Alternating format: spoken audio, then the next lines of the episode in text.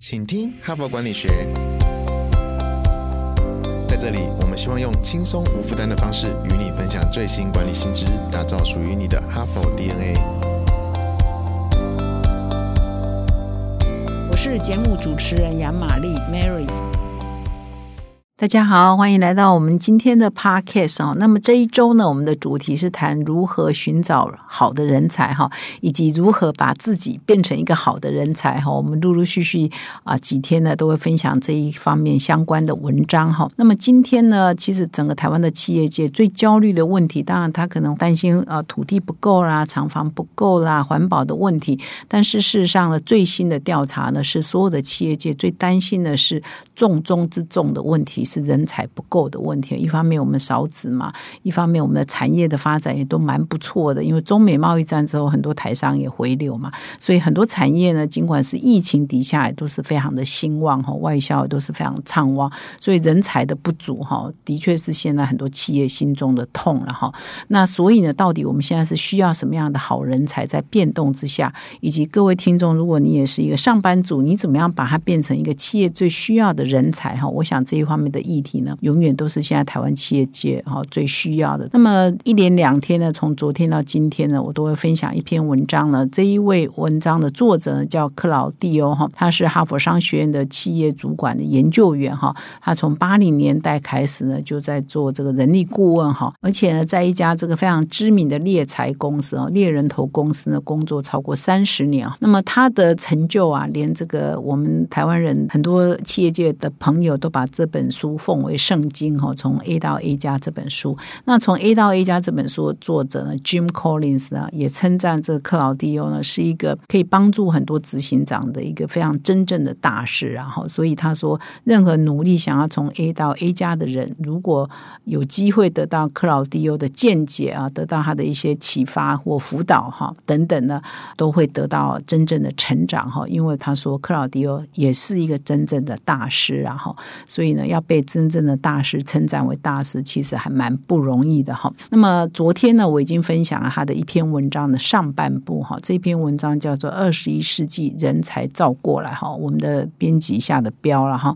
那事实上，它的主题呢是主要在讲说，在此刻二十一世纪已经进入了二零年代哈，到底我们现在在企业界在寻找人才，到底最重要的我们要找的人才是哪种特质的人才哈？那么昨天我已经有说了哈，就是说啊。过去我们可能要外貌协会要体格好身体好，后来呢变成哈要学经历都很好，要名校毕业哈，要这个好像有很多很多的证照等等。那么现在呢以及未来我们要找的呢是有潜力的人才哈，要高潜力的人才。为什么？就是说因为外面的变化实在是太快了，所以过去的成功、过去的经验已经不能为未来做保证哈。所以你要保持一个高效的、有潜力的人才才可以。应付未来的挑战哈，那么高潜力人才很多吗？那答案当然就是很少嘛，哦，所以才很稀缺嘛，哈，所以才珍贵嘛，哈。那为什么很稀缺呢？这一篇文章也做了一些分析了哈。首先呢是人口结构的变化哈，因为全世界的已开发国家哈，其实包括美国啊，包括台湾都有类似的问题。那台湾是更严重了，就是老化嘛，哈，呃，少子，所以呢，就是说未来的中阶主管呢，事实上是人口在慢慢减少，比如说三十五到。四十四岁这个年龄层啊，哈，就未来要担任高阶主管，人口呢是在减少的哈。比如说，这个作者有分享啊，他们在二零零六年也曾经做过一个研究，以美国为例的话，年轻的领导人哈。会将要减少百分之三十哦。事实上，美国人的生育率没有台湾这么低啊，所以你把它推到台湾，那当然我们断层的更严重嘛，哈。所以现在五六十岁的人以上退休的话，可能我们的少子会更严重，我们未来可以接班人是大大的减少嘛，哈。所以这是第一个问题，就是人口结构的问题哈。那么第二个问题是，事实上许许多多的企业其实都没有做好这个未来领导人的培育这件工作哈。这个人才库呢，即使是美国一流的公司，其实也都没有做得很好了哈。所以他这边也举了一些例子啊，比如说资诚会计师事务所也曾经在六十八个国家做执行长的调查，那百分之六十五的执行长都回复说，其实他们公司哈在各个阶层呢做人才的培育接班人，其实都做的不怎么好哈。那么 BCG 的波士顿顾问公司呢，也曾经做过一些类似的调查，就是说，哎，百分之五十六领导人呢，都也看到了未来几年呢，他们的高阶主管也会面临断层哈。那哈佛商学院也有类似的研究啊，就是说很多的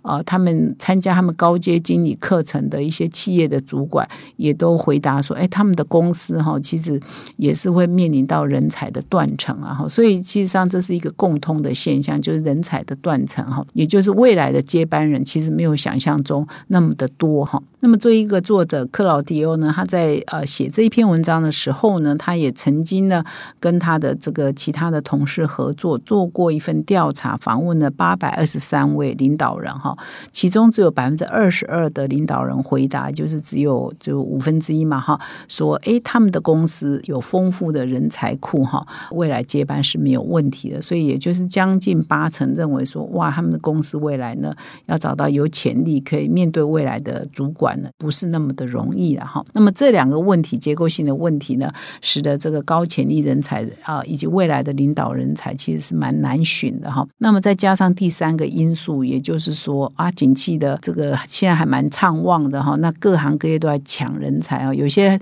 行业呢，可能薪水比较高哈，他多花了一点薪水哈，多给一点薪水，其他行业人才就被挖走哈，所以使得某些行业呢，可能也蛮辛苦，找不到合适的高潜力。人才哈，所以这三大因素呢，大概是使得这个人才哦的寻找，尤其是我们现在讲的人才是未来的领导人才，是高高潜力人才呢，更难寻的一些主要的原因。那么，尽管是很难寻呐，哈，所以我们还是要努力的寻找哈，我们的身边哈，或者是未来要来应征我们公司的人，有没有高潜力人才呢？哈，我们如何不会错过高潜力人才呢？哈，那这篇文章很棒哦，他还提出了一些高潜力人才通常具备了哪些特征哦，所以你要仔细听哦，你来仔细观察一下，如果你是一个主管，或者是你用这个标准来看你自己，你算不算是一个高潜力人才，或者你的部门有没有高潜力人才？哈，那么他。这边呢，根据他三十多年来做这个行业的经验呢，他就为高潜力人才所具备的特质找出了五大特质哈。那么第一个特质呢，是高潜力人才通常具备一个非常强烈的动机哈，就是要完成某一种使命感的动机。而这个动机呢，比较不倾向为了个人哈，就是他的动机，他要成就某些事情的使命感的那个动机呢，不是为了他个人升官发财哈，或者是呃光耀门楣。所以这个有企图心呢，是高潜力的人的企图心的确是很强，而且他想要创造影响力哈，而且这个影响力是一个集体的远大的目标哈，他不是为了他个人而已哈。通常呢，他是会有一个谦逊的性格然后就是他做这件事情还是有个人有他谦卑的一面，那他希望把事情做好是一个集体的好处哈，所以这个是有高潜力人才的第一个特征哈。这听起来真的还蛮难的哈，这个要想想自己是不是这样或。部门有这样的人才嘛？哈，就是有高度的企图心，而这企图心又不是只为个人，是为了一个团体哈，共好这样的理念哈。那么这是第一个特质哈。那么第二个呃高潜力人才通常会有的特质呢，就是好奇心了哈，就是他总是对新知充满好奇，对他不知道的事情呢充满好奇，很想去学，很想去体验，很想去了解哈，就保持一个开放的态度，他不会说哦，你告诉他一个新鲜的东西。其他他就是哦，然后没有反应哈，这种人就。不太具有好奇心，这很容易观察哈。这一个人有没有好奇心，是不是好奇宝宝，这是相当好观察的哈。那么第三个，这个高潜力人才通常具备的特质是什么呢？就是有独到的眼光，应该是说有一种独特的见解，然后就是说他同样你告诉他一件事情，你告诉他一些资讯，所有人的反应可能没什么反应，或者是啊听一听就算了。可这种人呢，他听一听，他可能有一些联想，好有一些新的想象。他会想说，诶，那我可以去做什么？做什么？做什么？哈，他的观点是很独特的哈，他联想力是很强的哈，这也是高潜力人才会有的特征。这个我觉得我在我的同事里头也很容易观察哈，因为你有的时候会一起去参加一些活动回来，有的人就是诶，那就这样啊，你就参加一个活动回来，或者是去一个地方看一看，认识一个新的人啊，聊聊天回来，你通常会问同事说，诶，你觉得怎么样？很多同事啊，八成以上的同事可能会觉得。啊，没怎样啊，就这样哈。很多人就是看不出独特之处，哎，可是有的人他就会觉得，哎，很兴奋呢。他看到了什么点是他从来没有想到，他别人做了些什么事他从来没有想到的，那他就会联想到说，哎，我们公司是不是也可以来做这个？哎，我们部门是不是可以可以来开发这个？等等哈。这种人就是有独到的见解，有独特的眼光哈。这种也是高潜力人才所具备的，跟刚刚上一个好奇心也是一样。很多时候我们社会上发生一些新鲜的事情，很多人是。没有反应的哈，或者是说现现在有一个新的科技、新的知识，很多人是很抗拒的。他觉得哦，好烦哦，又有一个新的来。但是有一些人，他就是拥抱新的变化，他愿意去学习哈。下班后啊，六日啊，去听演讲啊，啊，自己上线去学习，或者是请教他的亲朋好友等等哈。这种人就是有好奇心、有学习心的人，这个很容易观察。这两点我觉得还蛮容易看的哈。所以你的部门的同事一个一个。看一下，比较一下，你就很容易找到有没有这两种特质的人哈。那么第四种，我觉得也蛮容易看的，就是有没有投入啊，就是说他做某些事情是不是投入他的情感哈，投入了他的。他的生命哈，是不是他用生命哈在做这些事情？其实也很容易观察，就使命必达的哈，有没有投入度哈？他不是把它当工作而已，他把它当做他的 ownership 哈。这件事情跟我的关系是我一定跟我的生命是连接在一起的哈。有些人做起事来就是这么的投入哈。那这样子呢，他每次做新的事情啊，做一些有高难度的事情，他因为他的投入呢，其实很多挑战呢，别人可能完成不了。这种人呢，就可能。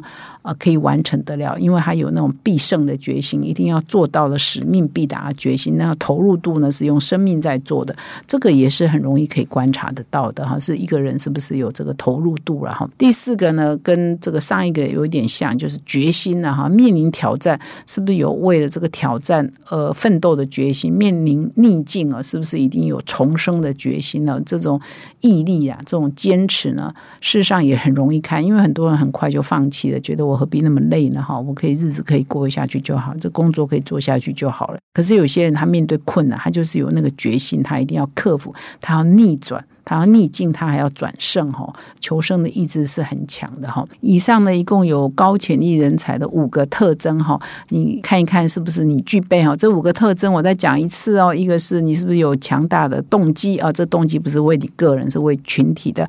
第二，你是不是有足够的好奇心？第三，你是不是有不一样的眼光？第四，你的投入度如何？第五，就是你的必胜的决心有多少？逆境的决心有多少？哈，所以呢，五大特质，其实我觉得。都很容易观察到一个员工或者是你自己是不是具备这五大特质哈，所以潜力人才就不难找了嘛哈。那么如果你好不容易呢找到高潜力人才，你要怎么对待他们哈？那这里也提供一些方法哈，就是说通常的一个高潜力人才呢，呃，或者是大部分的知识工作者，他自我驱动嘛哈，所以他通常需要一些自主性哈，你不要管他管的太细，管的太多。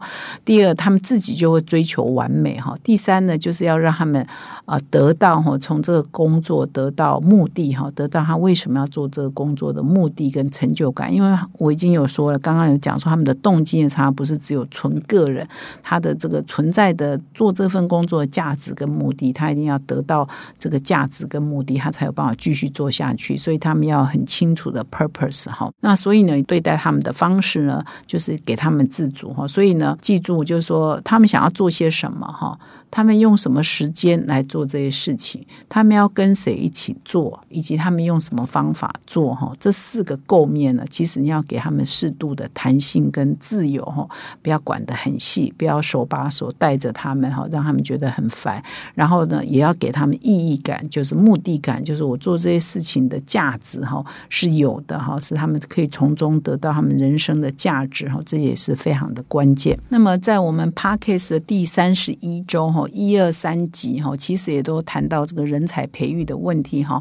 如果各位听众啊，对如何做人才培育，尤其从企业端的需求出发的话，我们的三十一周一二三集哦，都非常适合各位听众再回去回听哈。也希望各位听众哦，偶尔也要回去找我们过去啊曾经录过的节目，都没有时效，都现在听也都非常合适哈，可以让你一系列了解我们哈佛商业评论对人才培育这个主题的观点哈，一起啊有系统的学习哈。感谢你的收听，我们明天再相会。